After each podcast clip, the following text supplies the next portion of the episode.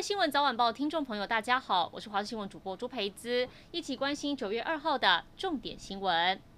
南投县境内没有垃圾焚化厂，大多数垃圾都是送到外县市焚化厂处理。但是近年有多处焚化厂停楼岁修，南投县垃圾无处可去，堆积如山，甚至还出现垃圾瀑布，场景相当吓人。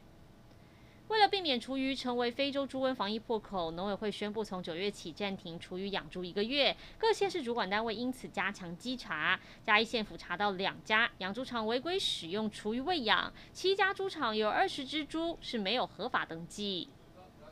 新竹在移民署专勤队搜查之下，又查获了十八公斤含有非洲猪瘟病毒不明来源肉品。专勤队透过网络锁定购物平台，新竹市区的一间越南杂货中盘商，疑似贩售越南猪肉制品。前往查缉后，发现包含有火腿、脆骨卷以及虾卷等肉品，却都没有标示来源，总共是三十二公斤重。当中有十八公斤火腿跟脆骨卷被验出非洲猪瘟病毒阳性，后续会持续搜证追查流向。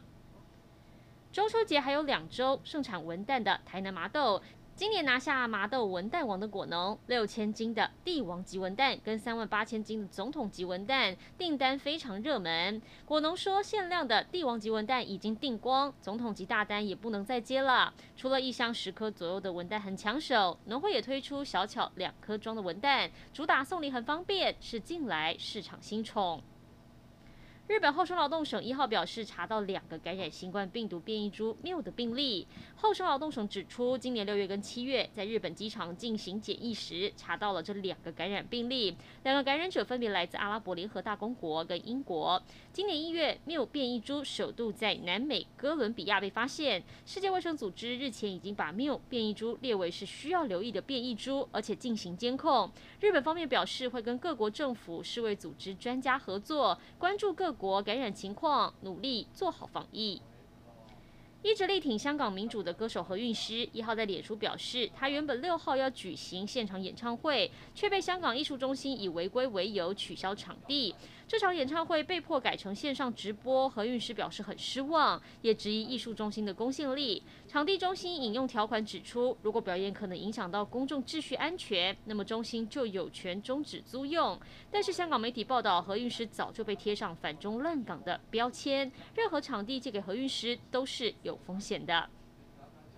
一起来关心天气。今天清晨，由于环境风场符合，西部有些零星降雨，太平洋高压减弱，各地大多是多云到晴。早上西部地区跟东部山区午后会有局部短暂雷阵雨，其中降雨几率高的地方位在中南部地区跟其他各地的山区。这些地方午后容易出现短延时强降雨，部分地区降雨还会延续到晚间，务必要留意午后的天气状况。另外，东南部跟恒春半岛不定时会有零星降雨，各地高温三十二到三十五度。中午前后紫外线指数偏高，外出请做好防晒，多补充水分。以上就是这一节新闻内容，感谢您的收听，我们再会。